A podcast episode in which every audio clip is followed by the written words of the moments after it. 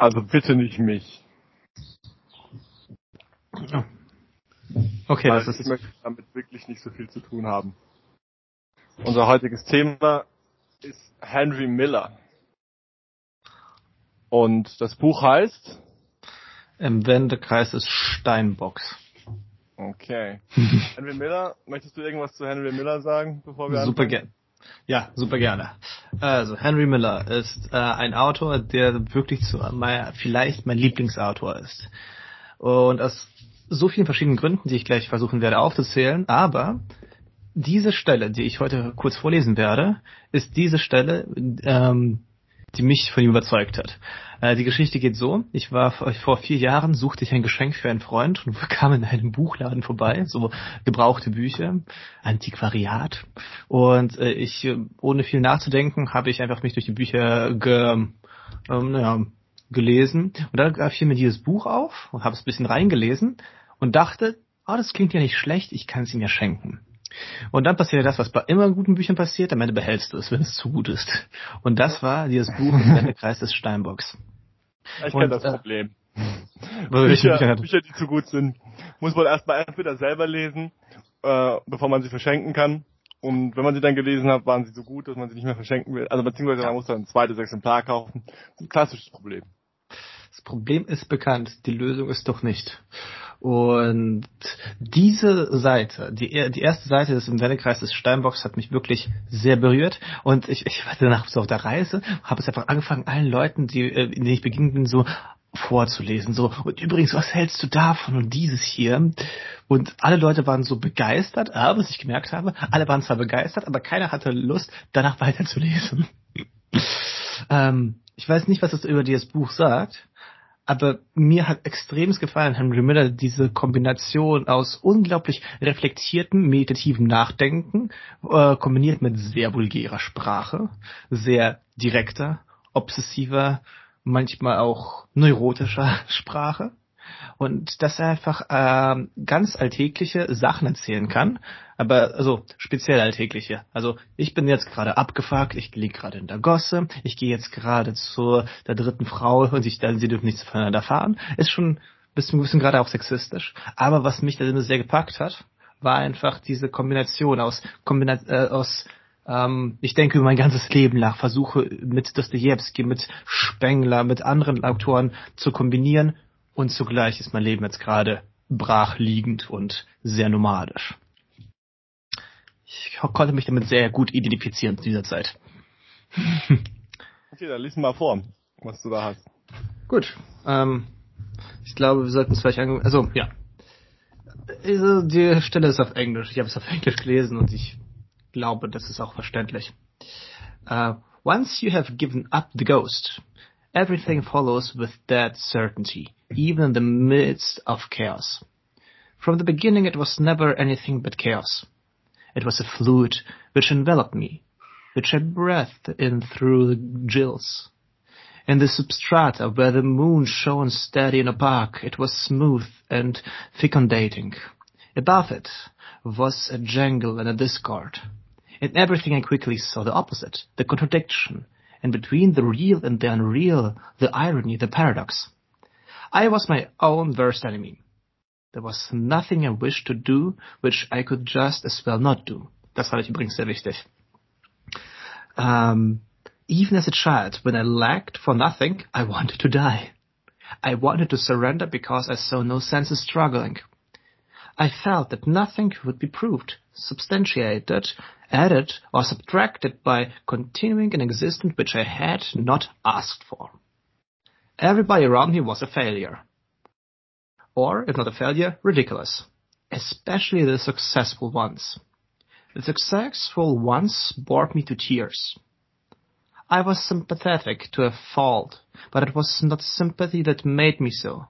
It was a purely negative quality, a weakness which blossomed at the mere sight of human misery. I never helped anyone expecting that it would do any good. I helped because I was helpless to do otherwise. To want to change the condition of affairs seemed futile to me. Nothing would be altered, it was con- I was convinced, except by a change of heart. and who could change the heart of man? Now and then the friend was converted. It was something to make me puke. I had no more need of God than he had of me, and if there were one, I often said to myself I would meet him calmly and spit in his face. So, das war die Stelle. Ich fand sie, als ich sie gelesen habe, immer extrem reich an sehr vielen Assoziationen, Informationen. Und ich glaube, was mich am meisten sehr angesprochen hat, war diese, diese Betrachtung des Failures, des nicht ähm, stark sein, des Erfolg, der Erfolglosigkeit. Ähm, des Versagens. Ja, des Versagens, ja. Mm. Okay, ja, es ist irgendwie, also, es fängt ja an mit once you have given up. Everything follows with that certainty. Ich glaube, es ist so eine Interessant ist dieses, ist das ganze Buch dann auch eine Betrachtung von jemandem, der aufgegeben hat?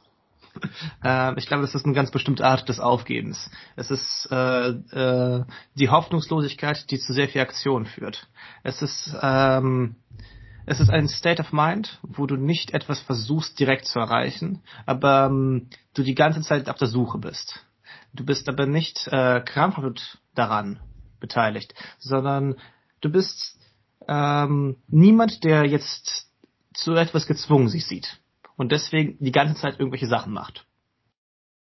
Aber es ist an und für sich ein in letzten Endes ein inhaltsleeres Tun. Oder es hat Inhalte, aber diese Inhalte sind nicht, also die sind quasi nicht sortiert.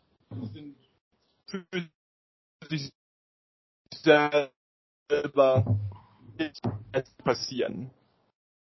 Die Engländer sagen, may the chips fall where they may. Also, ich weiß es nicht. Es geht nicht um Inhalte in diesem Buch.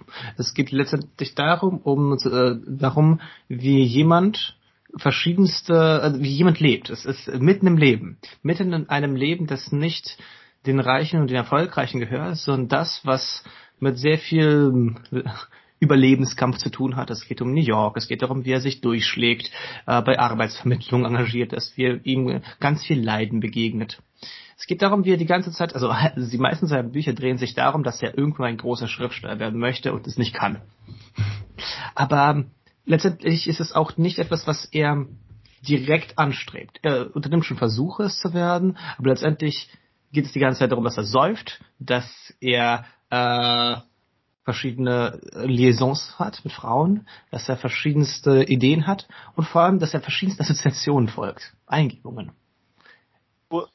Kurz wiederhole das, was du gesagt hast nochmal. Es gab eine, eine Lag, ich schneide es dann nachher raus. ähm, es geht, geht letztendlich nicht darum, ähm, was er getan oder nicht getan hat. Es ist ein Leben im Kampf was er, was er beschreibt. Ein Kampf gegen eine Übermacht an Leid, äh, physischem Leid, Leid, das äh, durch Armut entsteht, Leid, dass Menschen sich nicht vertrauen, dass sich das misstrauen. Und er ist derjenige, so eine, so eine Figur, die das alles durchstreift. Er hat ganz viele Freunde, mit denen er sich irgendwie trifft, die ihm etwas berichten, denen er etwas berichtet. Und das ganze Buch ist eine Betrachtung über das menschliche Leben, wie es sich reflektiert in verschiedensten Menschen. Und eine interessante Frage, die ich mir halt stellen würde, so, oder was ich hier irgendwo sehe, ist dieses Ding von, wir sind dieser ersten Seite, dass dieses Leid jetzt für ihn persönlich irgendwie, also nur, in einem gewissen Sinne nur metaphysisch ist. Also er fand, findet ja gerade die erfolgreichen Menschen unerträglich. Mhm. Und es scheint ihm nicht darum zu gehen, Leid zu beheben, auch wenn er gleichzeitig sagt, dass er es sehr intensiv fühlt. Das stimmt. Erfolg ist für ihn überhaupt kein Maßstab äh, für etwas Gelingendes. Erfolg ist eher das, was ähm, dem Anstrich verleiht, dass etwas mh, mm, gut ist. Ich glaube, er würde sehr stark trennen, erfolgreich sein und etwas gut sein. Erfolg ist etwas immer nach außen gekehrtes. Ich kann zeigen, dass ich erfolgreich bin. Ich kann zeigen meine Diplom, ich kann zeigen äh, meine objektiven, was ich objektiv erreicht habe und das in Verhältnis setzen zu anderen. Und ich glaube, das nervt ihn extremst. Und ich glaube, ich Warum? Was ist, das was ist das Problem mit den, mit dem Erfolg, mit den Auszeichnungen, mit den Accolades? Was ist das Problem damit? Äh, es tendiert dazu, dich davon abzuhalten, oder es tendiert dazu, dass du selber dann glaubst, dass du etwas Gutes gemacht hast. Und sein Punkt wäre immer zu sagen, hast du das gemacht, was du wirklich machen wolltest? Hast du das gemacht, was äh, bei dir Stelle gibt es, was ein Change of Heart bewirkt hat? Das ist okay, etwas, interessante das Frage. Also du würdest sagen, der Erfolg ist eine Spielmarke. Der Erfolg ist eine Ablenkung. Wird oder nicht ausgeteilt wird und diese Spielmarke ist eigentlich etwas, das nicht direkt etwas bedeutet, sondern wir haben uns nur darauf geeinigt, dass es irgendetwas bedeutet oder die irgendeine Form von Status gibt, aber es lenkt sich von der eigentlichen Sache ab. Und die eigentliche Sache soll irgendetwas sein von wegen Change of Heart oder in der Richtung. Genau, whatever it is, ja. Aber was ist dieser, was soll dieser Change of Heart sein? Wo, wo, wo, wo soll da die, also wo soll da die große Rettung oder die große Figur drin liegen? Weil ich sehe das skeptisch, weil ich mhm. da nicht unbedingt, ich, ich sehe in der, ich sehe die Einstellung, die die ich hier sehe, nicht unbedingt als besser oder schlechter an als die Einstellung der Menschen, die Erfolgen hinterherjagen. Ich erkläre gleich warum, aber mhm. ich möchte erstmal wissen, wie das mit diesem Change of Heart aussehen soll, ähm, um nicht Stromänner aufzubauen. Okay. Ähm, Change of Heart bedeutet, äh, dass du dich traust, äh, bestimmte dass du dich traust, ganz dich verausgaben für bestimmte Sachen. Dass du dich ganz traust, aber nicht einfach nur für irgendwelche Sachen. Dass du es schaffst, dich selbst irgendwo ganz einzubringen. Bedeutet für Henry Miller, in, für ihn persönlich, ich schreibe ein Buch für ganz viele Charaktere in seinem Buch sind das andere äh, äh, andere Dinge. Zum Beispiel, äh, ich möchte Schauspielerei betreiben die ganze Zeit. Oder für jemand anderes, ich möchte die ganze Zeit äh, reisen und Abenteuer erleben auf verschiedensten Schiffen. Es sind einfach für alle Menschen ist das, was ihrem Herzen zu folgen bedeutet, verschieden. Und letztendlich möchte er mhm. den Menschen den Mut geben, dass sie sich trauen, ihr bis ins Äußerste zu gehen nicht im Sinne von einer krampfhaft äh, nicht, nicht im Sinne von einem Statusaufbau. Ich glaube, das ist sehr gut gesagt. Erfolg ist ja mit Status verbunden. Sondern, dass du dich traust, so viel Mut zu besitzen, dass du sagst, ich habe zwar nichts vorzuweisen, was jetzt meinen Status sichern könnte. Ich habe jetzt gerade nichts in der Hand. Aber ich weiß, dass ich auf der Suche bin und keine Halbheiten bereit bin einzugehen. Ich glaube, das ist der große Punkt von ihm. Okay. Eine Sache, die mir dazu einfällt, ist, kannst du nicht aber auch von ganzem Herzen den Erfolg oder den Status wünschen? Es gibt so ein sehr schönes Buch von Hans Fallada, das heißt, äh, ein Junge will nach oben. Ein Mann will nach oben, oder? Ist ein Junge will nach oben. Ach so, okay. okay. Und da geht's um, äh, geht's um einen, einen jungen Kerl aus einer, auf, auf der, der auf dem Land aufwächst in der Nähe von Berlin und dann äh, zum Zeitpunkt seines Erwachsenwerdens äh, in den Zug nach Berlin steigt und versucht es da und versucht es da zu machen und da da da an einen Ort zu an einen Ort zu kommen. Und er versucht immer weiter aufzusteigen und gibt sich all die Mühe und er gründet ein eigenes Unternehmen und diese Dinge. Und dieser Mensch ist so gezeichnet der will einfach nichts anderes als diesen Erfolg. Und er ist dafür auch bereit Menschen die das nicht wollen, zu verlassen.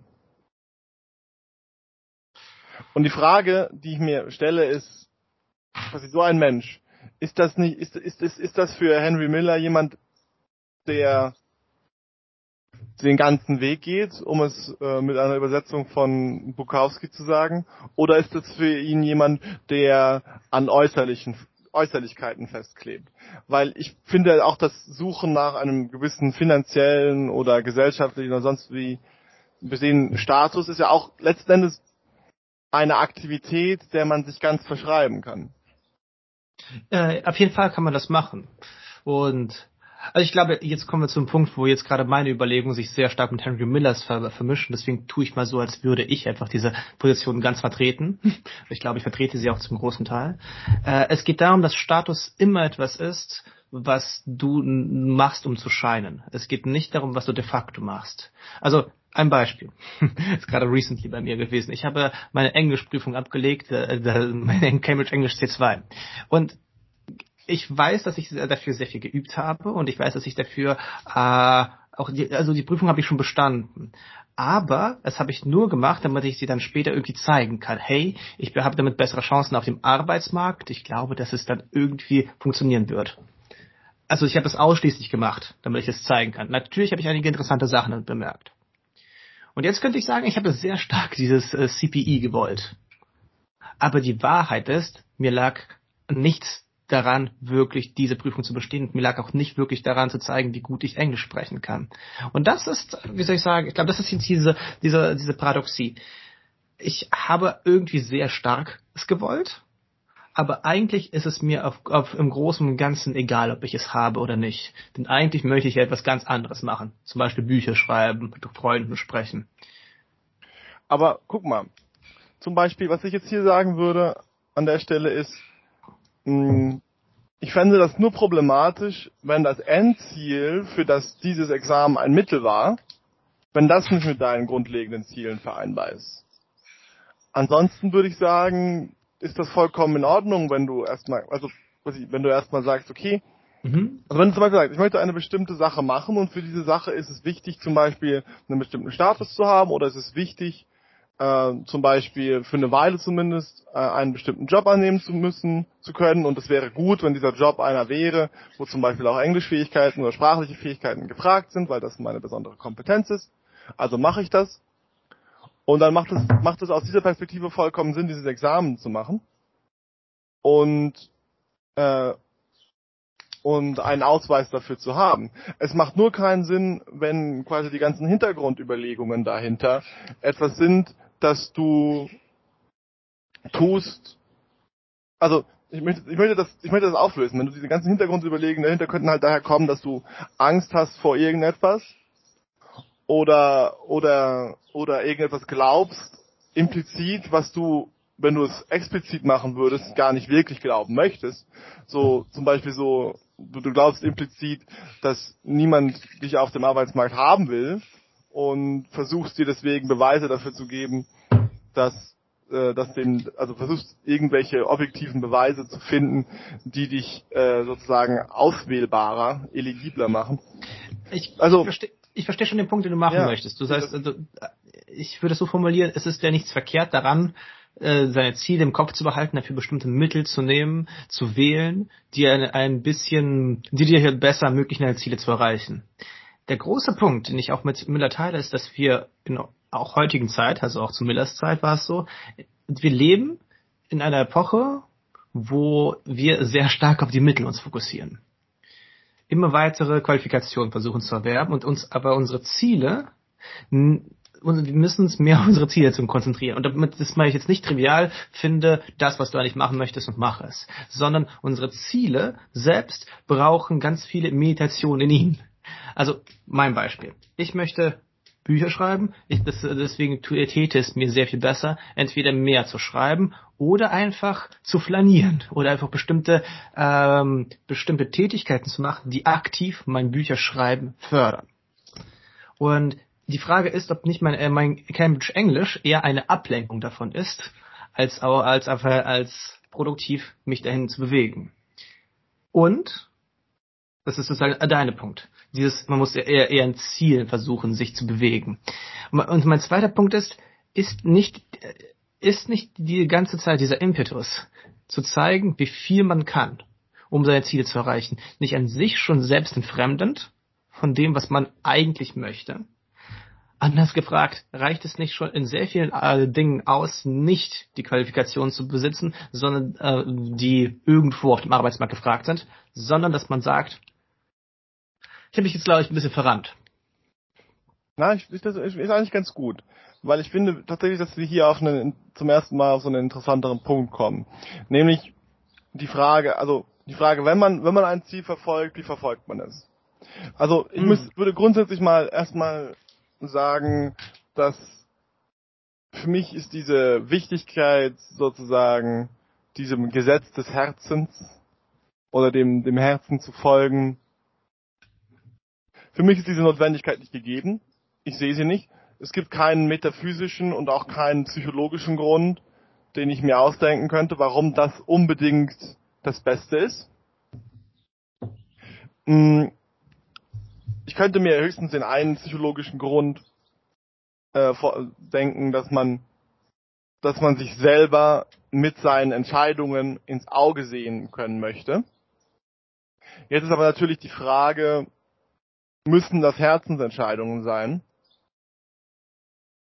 Oder was, was heißt das genau? Also ich bin, ich habe ein großes Problem mit dieser, dieser grundsätzlichen Kategorie, dieser, dieser, das, von diesen Sachen, die dich wirklich ausmachen oder die du wirklich tun willst.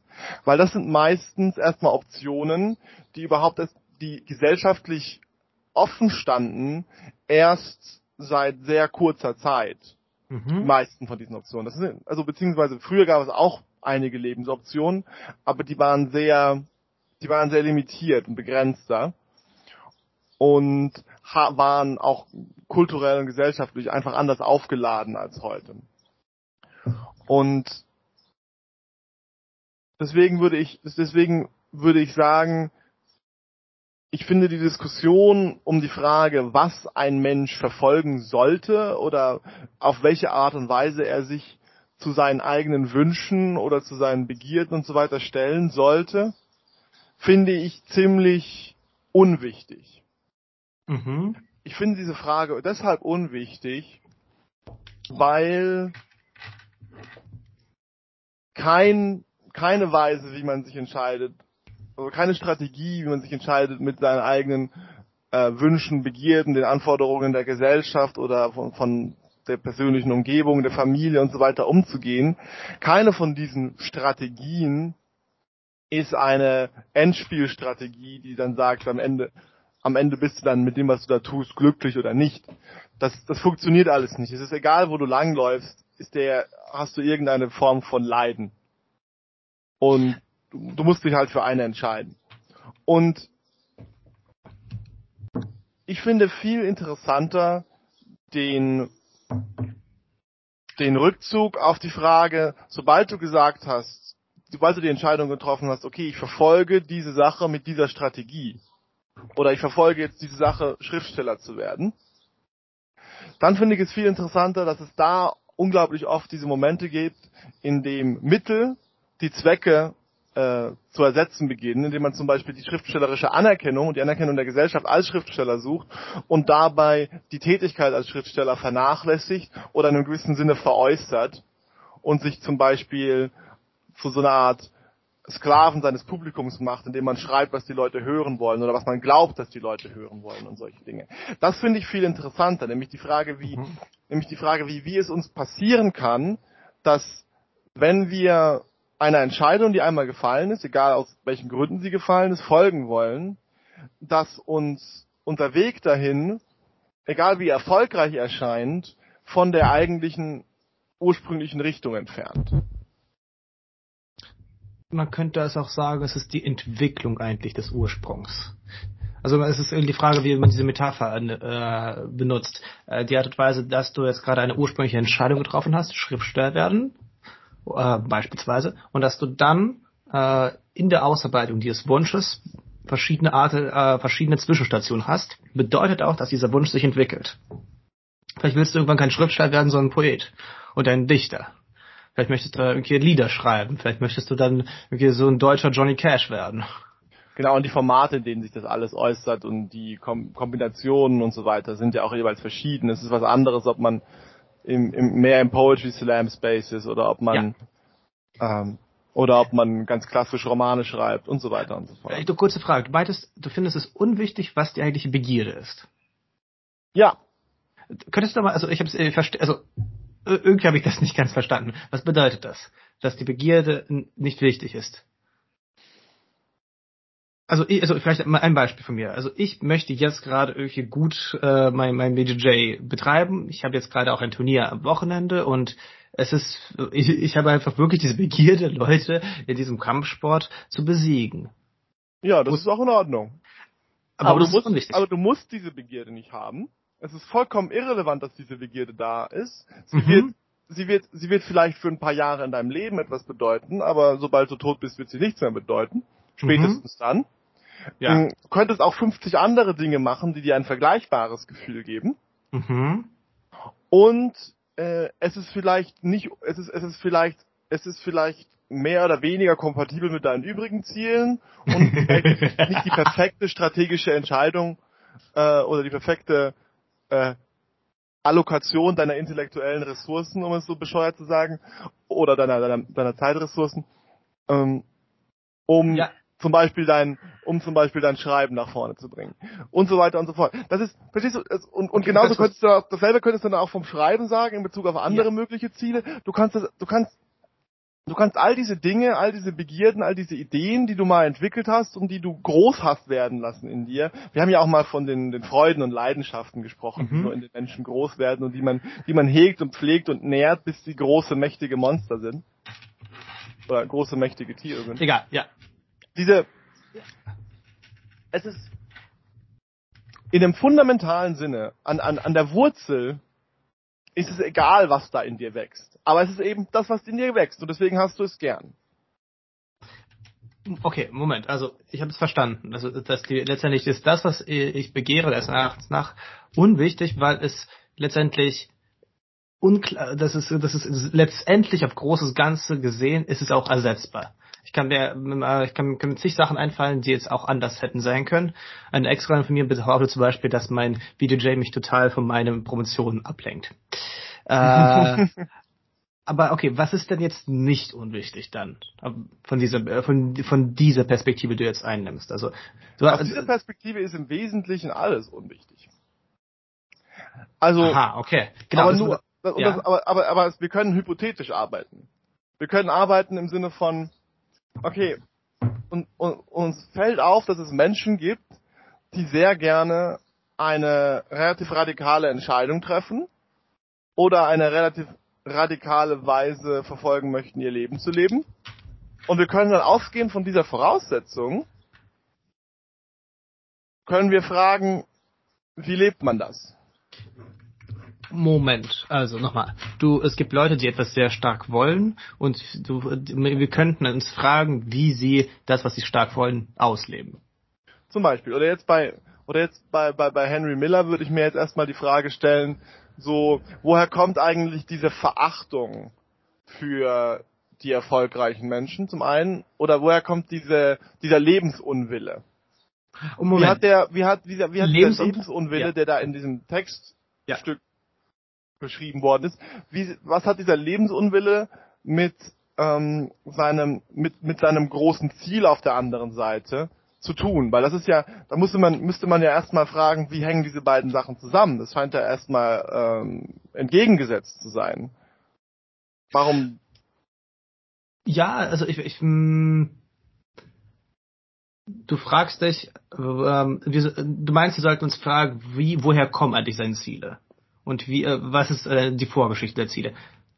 Nee, das meine ich nicht. Nee. Ich frage mich nur, wie das zusammengeht, dass er einerseits dieses große Ziel hat und andererseits diesen Lebensunwillen. Ach so, okay. Äh, ich glaube, da kann ich sehr gut antworten, nämlich die Leute, also ich glaube, diesen Gedanken haben wir, nämlich das im Zauberwerk von Thomas Mann. Die Leute, die in ihren Lebenskräften ein bisschen angeschlagen sind, ein bisschen verletzt sind, achten viel mehr auf das Leben selbst. Bedeutet für mich, äh, wenn ich jetzt gerade okay, noch ein weiteres Beispiel. Wenn ich jetzt gerade krank im Bett liege, dann spüre ich meinen Körper und meine Genesung sehr viel intensiver, meine Lebendigkeit. Ich würde einfach behaupten, dass je, äh, je schwächer ein Leben ist, desto mehr achtet es auf sich selbst, er kümmert sich um sich selbst und versucht etwas aus sich zu machen. Äh, das ist erstmal dieser Gedanke. Wie, dass, dass, dass ein Leben, dass die Schwäche von Lebenswillen nicht bedeutet dein Lebensunwillen. Und sein großes Ziel ist nicht unbedingt das Schreiben für und an sich selbst, sondern sein Ziel ist es, einen großen Ausdruck von sich selbst zu finden. Jetzt kommen wir, glaube ich, zu meinem alten Thema, meinem großen Punkt, dass ich äh, sehr groß, dass es mir wichtig ist, und ich glaube, das ist, wie ich den, den Sinn des Lebens letztendlich kitschigerweise formulieren würde, dass Menschen es schaffen, einen Ausdruck für, zu finden für das, was sie gemacht haben was sie sind und was sie möchten. Dass sie in einem Augenblick etwas versuchen zu erfassen, sich selbst als Causa sui zu begreifen. Und das macht er jetzt gerade im Schreiben. Aber, Aber die interessante, ja. Mhm. Die interessante Frage ist halt, was ist dieser Ausdruck? Und ich meine, wie hängt der mit den äußeren Bedingungen zusammen? Weil so so die äußeren Bedingungen können ziemlich abgefuckt sein. Wie ist das, wie, wie, wie, wie überlebt diese, diese Idee des, des sich Ausdrückens zum Beispiel im KZ? Hm, ja, KZ ist ein Unrecht, da musst du dagegen kämpfen. Auf jeden Fall. Da würde auch Henry Miller sagen, das ist jetzt, ähm, du, du dir bleibt nichts anderes als der Kampf gegen diese Ungerechtigkeit an. Also, oder ich, also, oder formulieren wir noch mal die Frage anders. Vielleicht habe ich sie auch falsch verstanden. Hm, die Frage, die ich damit, also die Frage, die ich damit andeuten möchte, ist,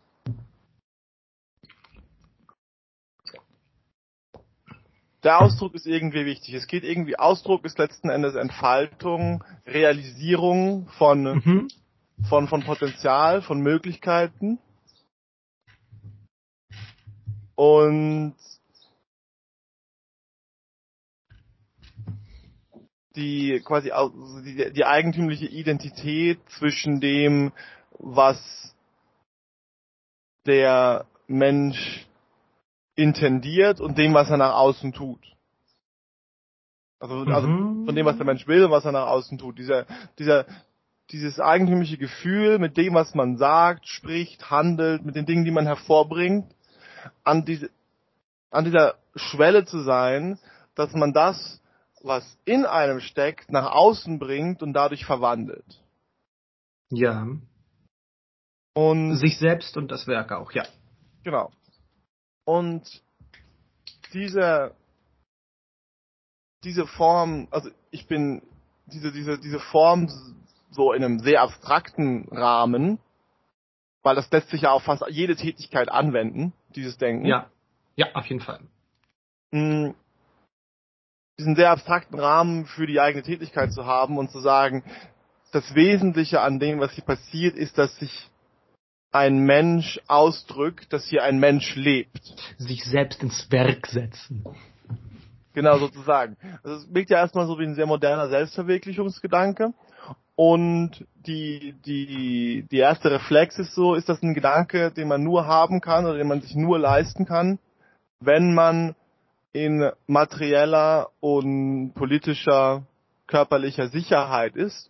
Oder liegt hier eine tiefere mögliche Wahrheit über den Menschen, die sich auch in einer Extremsituation bewähren kann. Bewährt. Da, Deswegen die Frage, wie ja. ist es mit dem Ausdruck im KZ? Ja. Ich glaube, ähm, also vielleicht erstmal nicht mit dem KZ-Beispiel kommt, äh, würde ich behaupten, dass wenn deine Lebensumstände schwer sind, oder nehmen wir an, du bist ein Robinson Crusoe auf einem einsamen Insel äh, gestrandet, dann ist dein Selbstausdruck letztendlich das, was wie du deine eigene Umgebung gestaltest, wie sehr du darin dich einbringen kannst. Das heißt, je extremer die Situation, desto mehr kannst du eigentlich versuchen, sie um äh, sie herumzureißen. Also vielleicht noch mal einen Schritt zurückgetan. Ich höre so oft jetzt diese Quengeleien, dass man heute nichts mehr aktiv verändern kann, weil der Kapitalismus, ach ja, so festgefahren ist und dass man letztendlich nichts Großes mehr starten kann ohne zu fragen, ob es wirklich so war, äh, ob es so stimmt, könnten wir versuchen, äh, so ins 18. Äh, Jahrhundert und zurück zu versetzen und irgendwie mit irgendwelchen Steampunk-Fantasien äh, äh, vorzustellen. Jetzt können wir sagen, ja, wir werden jetzt Schiffe bauen, wir werden jetzt gerade versuchen, äh, neue Unternehmen zu gründen, wir werden versuchen, neue Bücher zu schreiben, neue... Wir fliegen neu zum Mond. All diese Dinge sind neu passiert. Genau. All die Veränderungen. Alles Veränderungen. Und deswegen würde ich behaupten, dass auch gerade die bedrohten Leben sind auch die Leben, die auch sich aktiv einbringen können in ihre Umwelt und, versuch und versuchen können, sie umzugestalten. Wie man es genau im KZ machen kann, keine Ahnung. Ich würde zunächst einmal an der Stelle den Begriff des Selbst ein bisschen auflösen wollen. Aha. Weil ich glaube, in ihm liegt ein großer Fehler oder ein Aspekt von dem Begriff des Selbst. Nämlich das Selbst, das das sich als eine Sache festschreibt und versteht.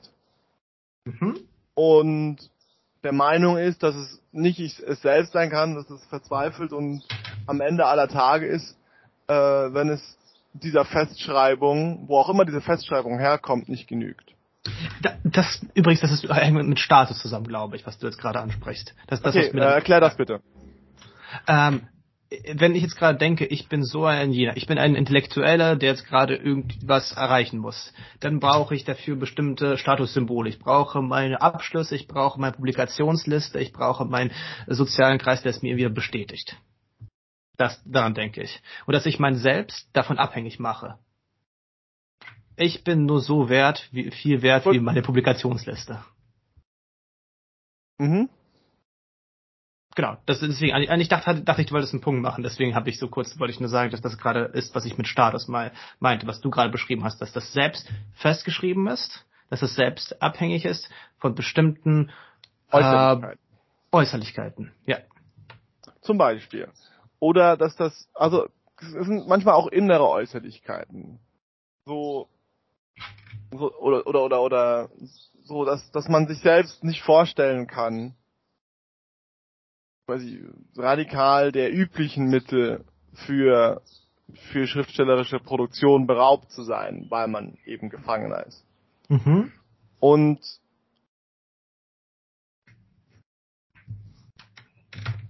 die, die Idee, dass man so starr und rigide und letzten Endes fragil Lebensumstände oder Lebensformen fixiert, die dein Leben sein müssen, sonst ist es kein Leben, ja. ist meiner Meinung nach Unsinn. Es ist, ein, es ist ein Unsinn, der unendlich viel Leiden erzeugt. Weil jedes Mal, wenn es dir du, weißt du, nur weil du diesen großen Wunsch hast, Schriftsteller zu werden, musst du kein Schriftsteller sein. Das geht auch wieder zurück an dieses, dieses wesentlich, also quasi an dieses, dieses im Wesentlichen Sinnlose der Begehren oder der Dinge, die sich da ausdrücken wollen. Die nur, genau, nur weil du, nur weil du einen x-beliebigen Wunsch hast, heißt das nicht, dass er sich erfüllen muss, damit du, damit du überlebst oder damit das Leben weitergeht. Aber es könnte sein, dass es mir so wichtig ist, dass ich mein Lebensglück darin geknüpft habe. Genau, das könntest du getan haben. Aber es wäre ziemlich dumm.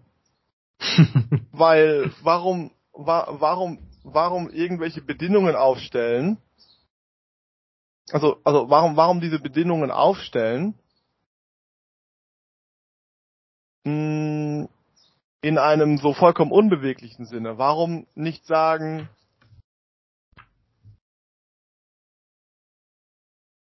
warum nicht sagen, was wichtig ist, ist die, ist die Realisierung von Leben nach seinen Möglichkeiten. Und dann im Rahmen dieser Möglichkeiten und dann zum, äh, zu, zu, zu den Formen finden, in denen das Leben sich realisieren kann. Gerade, also, gerade viele große Schriftsteller haben ja in den KZs und den Gulags Mittel und Wege gefunden, Werke zu produzieren. Sei es, dass sie ihre ja. Verse und ihre Gedichte äh, auswendig gelernt haben, sei es, dass sie sie auf Krankenakten geschrieben haben. Es gab eine Schriftstellerin aus dem Georgekreis, die das gemacht hat. Ich habe vergessen, wie die hieß. Kann ich nicht, ne? Ich glaube, äh, irgendwas mit äh, Kantunovic oder so in der Richtung hieß sie. Und schöne Gedichte geschrieben. Jedenfalls ist diese, ist meiner Meinung nach dieses, dieses, dieses sich klammern an die Äußerlichkeit von bestimmten Umständen oder die Äußerlichkeit von bestimmten Erfolgen oder die Äußerlichkeit von bestimmten ganz konkreten Tätigkeiten, die dein Ich ausmachen und ausdrücken sollen. Etwas, das die eigentliche Aufgabe, nämlich die, den Ausdruck im Angesicht der Umstände und im Versuch, diese Umstände zu verändern oder in eine Richtung zu bewegen, die den Wünschen und Bedürfnissen entspricht, entgegenläuft. Weil du dich so abhängig davon, weil du dich so abhängig von deinen Umständen machst. Und sobald du diese so abhängig von deinen Umständen bist und sagst, ich muss diesen und diesen Status haben, um mich Schriftsteller nennen zu können, dann äh, konzentrierst du all deine Erge Energien auf diesen Status, aber nicht auf den, den Ausdruck, also nicht auf den Ausdruck deines, deines, deines Denkens und Lebens. Findest du es eigentlich Und das. Findest du es eigentlich legitim, diese Gleichsetzung Erfolg und Status. Das heißt, wenn immer du eigentlich nach Erfolg strebst, strebst du eigentlich nach dem Status. Ähm, das ist, das könnte man auch wieder mit Worten definieren. Ich würde Status und Erfolg differenzieren. Ich würde Status, würde ich sagen, ist das, ist quasi, ist quasi das sehr seltsame und komplizierte Konglomerat von Wert, das mhm. dir deine Mitmenschen zuschreiben. Im Sinne von die Position, in die, sie, in die sie dich setzen. Und diese Position kann ja sehr differenziert sein. Du kannst ja für jemanden in einer Hinsicht Status haben, in einer anderen Hinsicht nicht. Zum Beispiel, du kannst für jemanden als Intellektueller großartig sein, äh, aber als Liebhaber mehr so eine Null. das ist, ja klar, das ist ja, ähm, das, das ist ja üblich. okay, Moment, okay. Und, wir, du und, meinst, dass deswegen, also, also Status, Status diese, ist gebunden Wert, an äußere Wertsetzung. Äußere Wertbeschreibungen von anderen Menschen. Ja. Die wir, also und wir haben immer, und ich würde sagen, wir haben immer ein unvollständiges und unterkomplexes Modell davon, was unser tatsächlicher Status zwischen den Menschen ist, weil jeder einzelne Mensch die Tendenz hat, seinen Sta den, den, den Status zu ähm, den, den Status eines anderen Menschen für sich und nach seinen Gutdünken zu beurteilen, aber es gleichzeitig Gruppenphänomene gibt, in denen äh, man sich darauf einigt, zum Beispiel einem Anführer oder einem bestimmten Prof oder irgendjemandem einen ganz bestimmten besonderen Status zuzuschreiben. Und das verhärtet sich dann so zu einer Position. Jenseits davon, ich wollte nur sagen, ich wollte das Phänomen gar nicht so komplex aufreißen. Ich wollte nur sagen, das ist ungefähr, was ich unter Status verstehe und das Phänomen ist komplexer als quasi eine Stellung in der Hierarchie. Das ist, was ich sagen wollte damit. Ja. Und bei Erfolg würde ich eher sagen, Erfolg ist letzten Endes nichts weiter als das Umsetzen gesteckter Ziele. Okay, pass auf. Kann, ich kann bei beiden Definitionen mitgehen. So, Erfolg bedeutet, äh, du hast eine Intention und eine Realisierung der Intention. Mhm. Und Status bedeutet, äh, einen Wert haben im Augen der anderen. Und das kann genau. auch okay. Und pass auf, was ich jetzt auch ich selbst von Miller auch sehr mitgenommen habe, ist, dass wann immer du Erfolg hast, das heißt, du kannst sagen, ich hatte diesen Plan gehabt und ich habe es in die Wahrheit umsetzen können. Also ich habe, ich kann sowohl sagen, ich habe das, ich besitze das Objekt und übrigens ist es rechtmäßig, dass ich es besitze. Es ist mir nicht zufällig zugeflogen. Also es ist wirklich im starken Sinne meins. Mhm. Habe ich damit ein Aushängeschild. So ein bisschen wie, also, also ich bin jetzt gerade dabei, meine Promotion in Philosophie anzufangen. Und ich überlege mir auch unter anderem, wie positioniere ich mich, dass ich so ein Fähnchen habe, dass mich meine zukünftigen Kolleginnen als etwas identifizieren können. Also genau. Hey, ist, jeder Erfolg, ja. jede Wirkung, die man erzielt, hat das Potenzial, wenn sie entsprechend kommuniziert und gesehen wird, in eine Zuschreibung von Status zu münden. Weil eine der hauptsächlichen Funktionen, in denen wir Status zuschreiben, ist äh, basiert auf Verdienst. Wenn wir sagen, jemand kann etwas oder jemand ist in der Lage, etwas zu tun, dann beschreiben wir diesen Menschen letzten Endes so etwas wie Macht zu und wir respektieren diese Macht. Also ich glaube, ich würde, ich würde es auch konkret sagen, wir, wir müssen noch nicht mal diese Tätigkeit, in der die andere Person gut ist, auch, auch selbst äh, gut schätzen, aber wir müssen, dass sie darin kompetent ist. Keine Ahnung, ich weiß, dass für Leute jetzt gerade sehr gute Schuster sind. Ich schätze diese Fähigkeit abstrakt und ich weiß, die haben diesen Wert dafür. Genau. Wenn dieser Mensch kann den Erfolg, einen guten Schuh zu produzieren, ja. äh, verlässlich erbringen und er bekommt die, die, die Wertschätzung dafür. So, und jetzt komme ich jetzt gerade mal Miller rein und sage, letztendlich bedeutet das, jeder Erfolg macht dich identifizierbar. Du bist der Deleuze Peter wie ich. Du bist derjenige der BJJ Peter. Du bist derjenige, der als das und das identifizierbar ist. Also kannst du auch sein, dein, dein Status hierfür claimen. Also du sagst, hier ist mein Status. Umgekehrt. Mhm. Die Leute sagen, hier ist mein Status. Also in seinen Büchern begegnet ihm immer wieder so eingebildeten Menschen, oder nicht notwendig, noch nicht notwendigerweise eingebildeten Menschen, aber Leute, die sagen, hey, ich bin ja dieser und jener, schau, hier sind meine Verdienste, hier sind meine Orden, ich stehe hier in dieser Hierarchie und, mhm. und verweisen damit, äh, um es zu legitimieren, auf ihre Erfolge. Ich glaube, das ist ein, das ist genau diese Korrelation zwischen Erfolg und Status und die Miller wieder anspricht. Und warum er so die Erfolglosen feiert, ist nicht, weil sie einfach überall scheitern, also obwohl auch noch, also, sondern weil diese sich nicht auf etwas fixieren lassen. Sie sind nicht identifizierbar als diese und jene. Die sind diejenigen, die suchen. Die suchen nach etwas, was ihnen noch gefallen könnte, ne, wo sie sich ausdrücken können.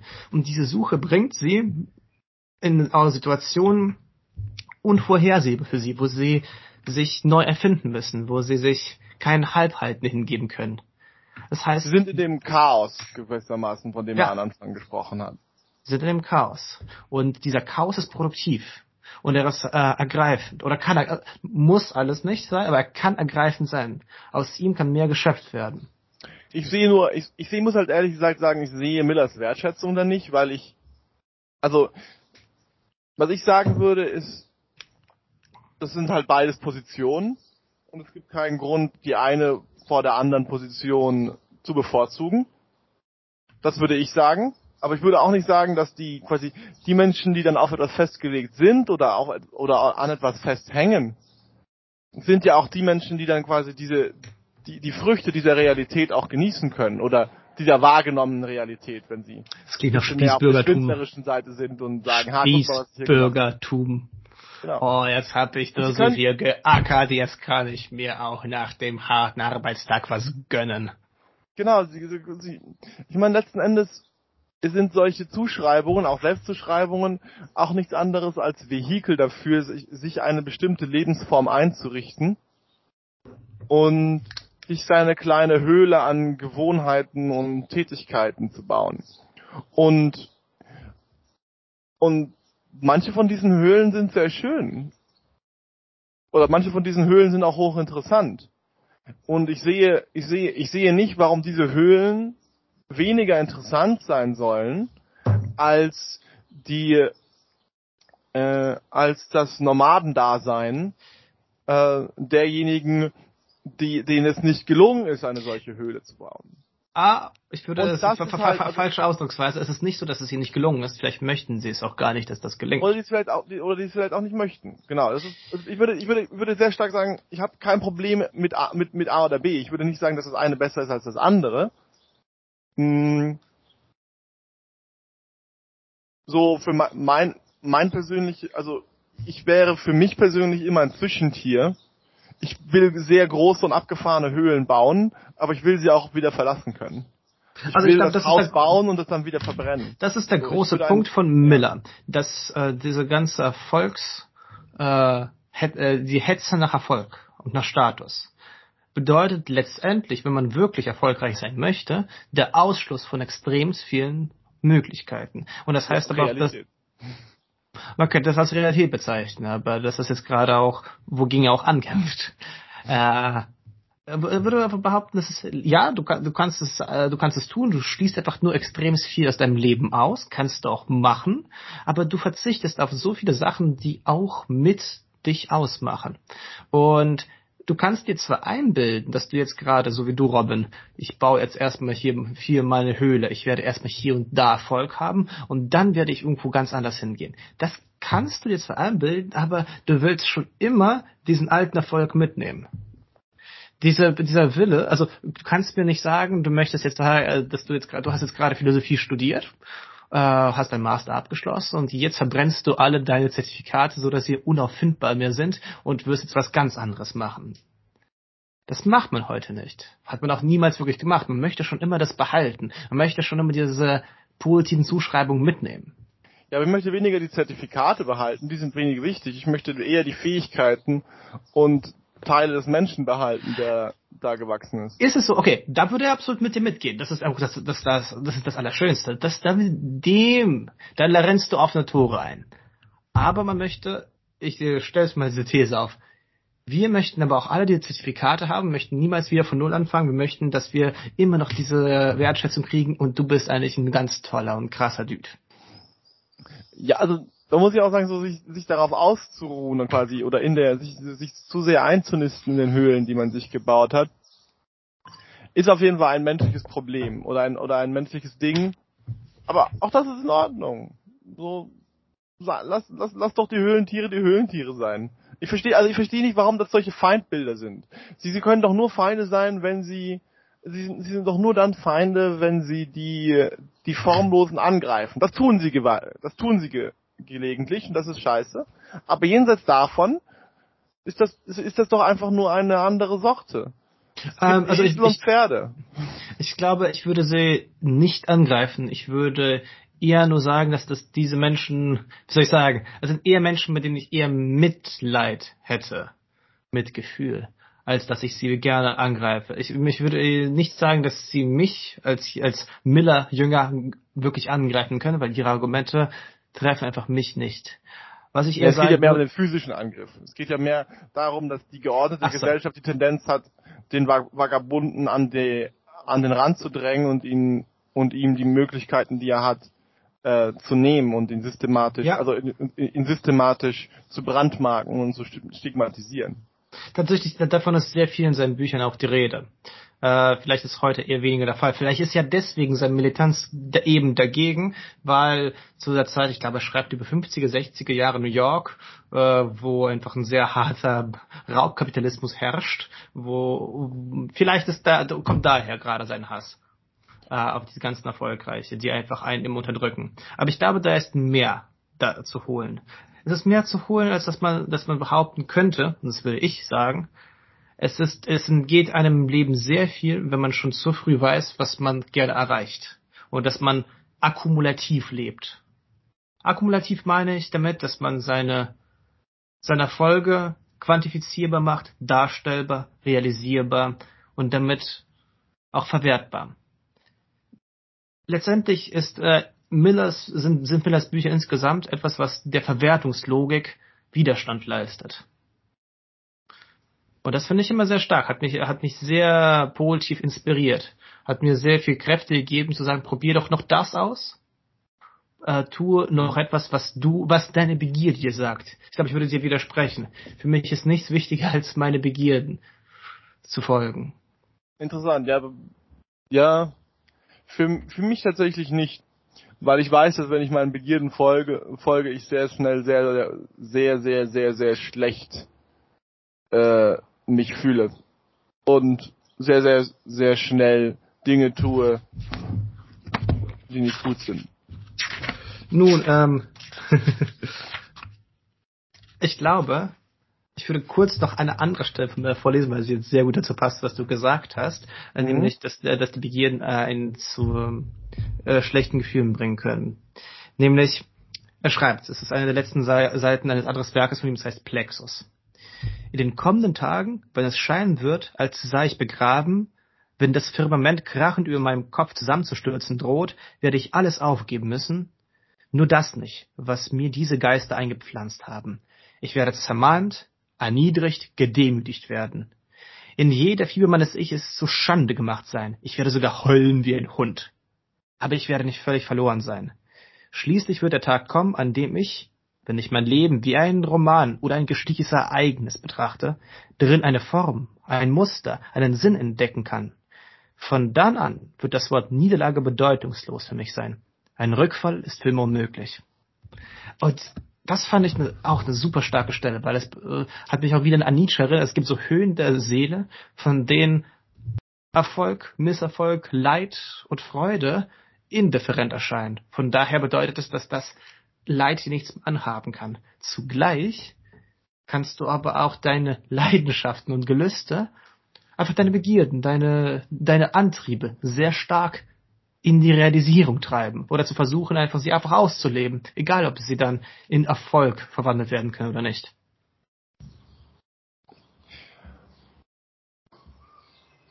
Ich, ich würde nur an einer Stelle einen Widerspruch einlegen. Meine Erfahrung ist, dass ich bestimmten so so bestimmten Dingen widerstehe ich einfach. Aber bestimmte Sachen schätze ich einfach nicht wert. Bestimmte meiner Begierden sind einfach etwas, das ich nicht wertschätze. Zum Beispiel schätze ich meine, meine, meine, meine, meine Begierde danach, mich äh, gewissen Tätigkeiten, für die ich mich entschieden habe, einfach zu verweigern. quasi meine, meine Eselmentalität mir selbst gegenüber, schätze ich die nicht sonderlich hoch. Moment, hast jetzt gerade so, also du, du schätzt deine Eselmentalität nicht sehr hoch. Das bedeutet, du hast die Begierde nach Eseleien, also nach, heißt nach harter Arbeit. Nein, nein, also ich habe die, ich habe die, ich habe die, das, das Eselbedürfnis im Angesicht harter Arbeit, mich keinen Schritt zu bewegen, manchmal. Okay, aber ist es nicht, äh, äh, wie soll ich sagen, kategorial was anderes? Es geht darum, du, es geht nicht darum, du hast eine Begierde nach einer Tätigkeit, du hast nicht Begierde nach einem etwas. Du sprichst einfach davon, dass du etwas nicht kannst. Okay, vielleicht ist es, stimmt, vielleicht ist es in dem Fall eher die, ein, ein, ein, ein Ärger mit über Unfähigkeit. Stimmt. Aber trotzdem ist es so. Mir, mir ist da irgendwie. Ich, ich, ich, muss, ich muss sagen, irgendwie, irgendwas ist daran so, es gibt Tätigkeiten, die möchte ich tun, aber ich schätze sie trotzdem nicht wert. So, also ohne Beispiel Beispiel, funktioniert es gibt nicht. so gewisse Computerspiele, die ich sehr gerne spiele, aber ich schätze es einfach nicht wert, sie zu spielen. Sehr schönes Beispiel. Ich äh, ich glaube, es ist ganz wichtig zu verstehen, warum man das nicht wertschätzt.